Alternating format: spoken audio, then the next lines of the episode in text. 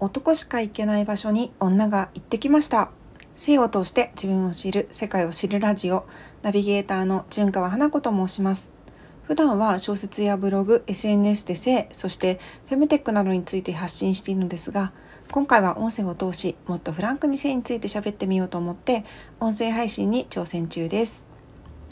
女しか行けない場所と言われてもあんまり思いつきませんが男しか行けない場所と聞かれれば私の頭にはあんな場所やこんな場所が浮かびます。そう。それは男性向け風俗店。人妻オイルマッサージ店。ドール専門風俗。密着理髪店。ストリップ劇場。ピンク映画館。パンチラ喫茶。メイドキャバクラ。AV 撮影。DVD 個室鑑賞。竜宮城風ガールズバー。おっぱいパブなど などなど男しか行けない場所というくらいですが日本には本当にいろんな男性のための風俗店があるんですね。いい子の皆さんはこれらの名前を聞いてどんな場所か想像できますか？今回はこの男しか行けない場所風俗店などを取材してレポート漫画を男性向けのエロ本で描く仕事をしていた田臥英子さんのご著書「男しか行けない場所に女が行ってきました」というタイトルの本を読んで私純川花子が考えたこと感じたことをシェアしていこうと思います。さてこの「男しか行けない場所に女が行ってきました」という本の内容はタイトルそのまんま Amazon に書かれていた文章を引用して説明しますとですね男しか行けない場所男たちが行く風俗はどんなところなのか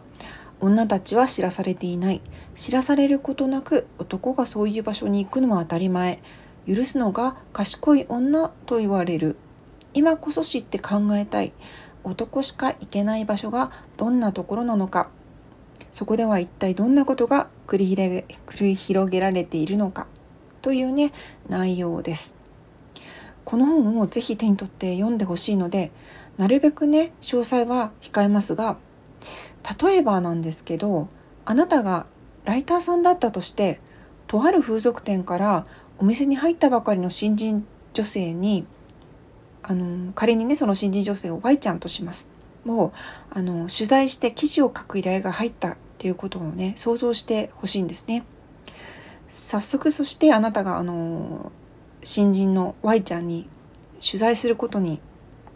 なったとします。ででも Y ちゃんからあのものすごい悲壮感漂うもうなんだろう眉毛をこう下げてね悲壮感漂う様子で借金返済のために仕方なく働いてるんですっていう話をこう涙ながらにあなたに話してきたとしましょう。しかしあなたがお店から仕事を依頼された理由を考えたらお金のために働き始めた新人の Y ちゃんって取材で聞いた通りの紹介文をね書くより男性を喜ばすのが大好きエッチな Y ちゃんなんか音符マークみたいな感じで。って書いた方がお店は喜ぶでしょうしお客さんも来るとは思いませんか？しかもねそう書いた方が結果的に女性の借金返済にもつながりますしね。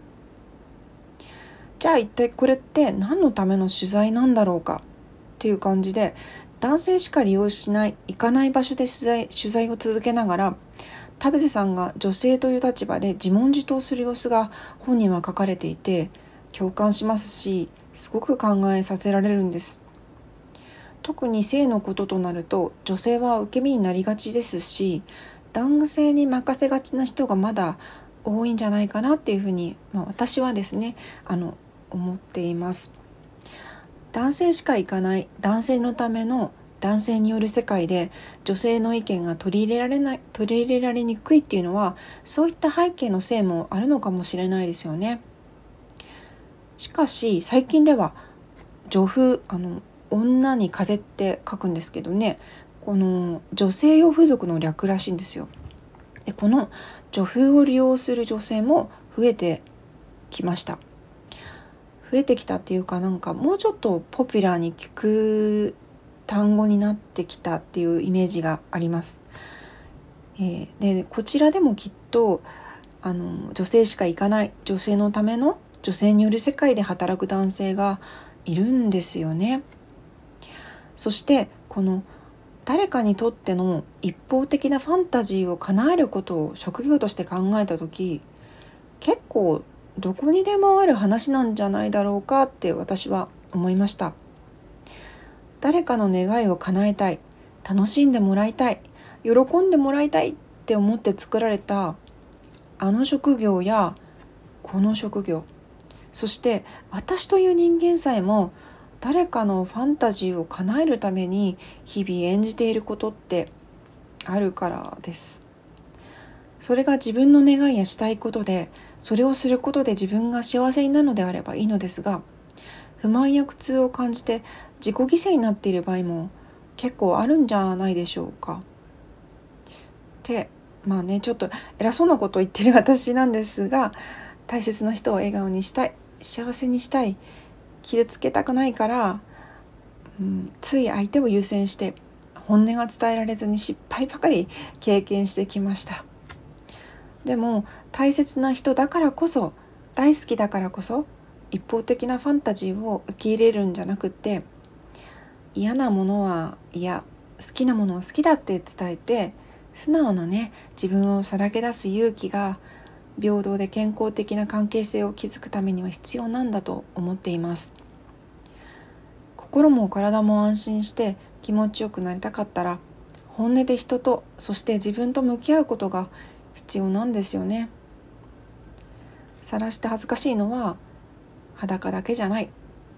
心を晒すことの方が恥ずかしいし怖いし勇気が必要な場合もあるんだよなって思いました。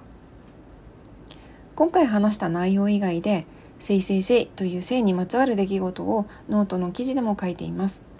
仕事恋愛や人間関係を通し日常に出くわす性のことについて書いているんですけど私的には私的にはですが いわゆるあのエチエチなアダルトコンテンツではないんじゃないかなって思っております。まあ、結構ねあのー、なんだろう使用する単語があのーうんとそういうのに引っかかっちゃうこともあって18期になっちゃうんですが、まあ、受け取り側がそう思ったらそうなるわけで18期にされてしまうこともありますが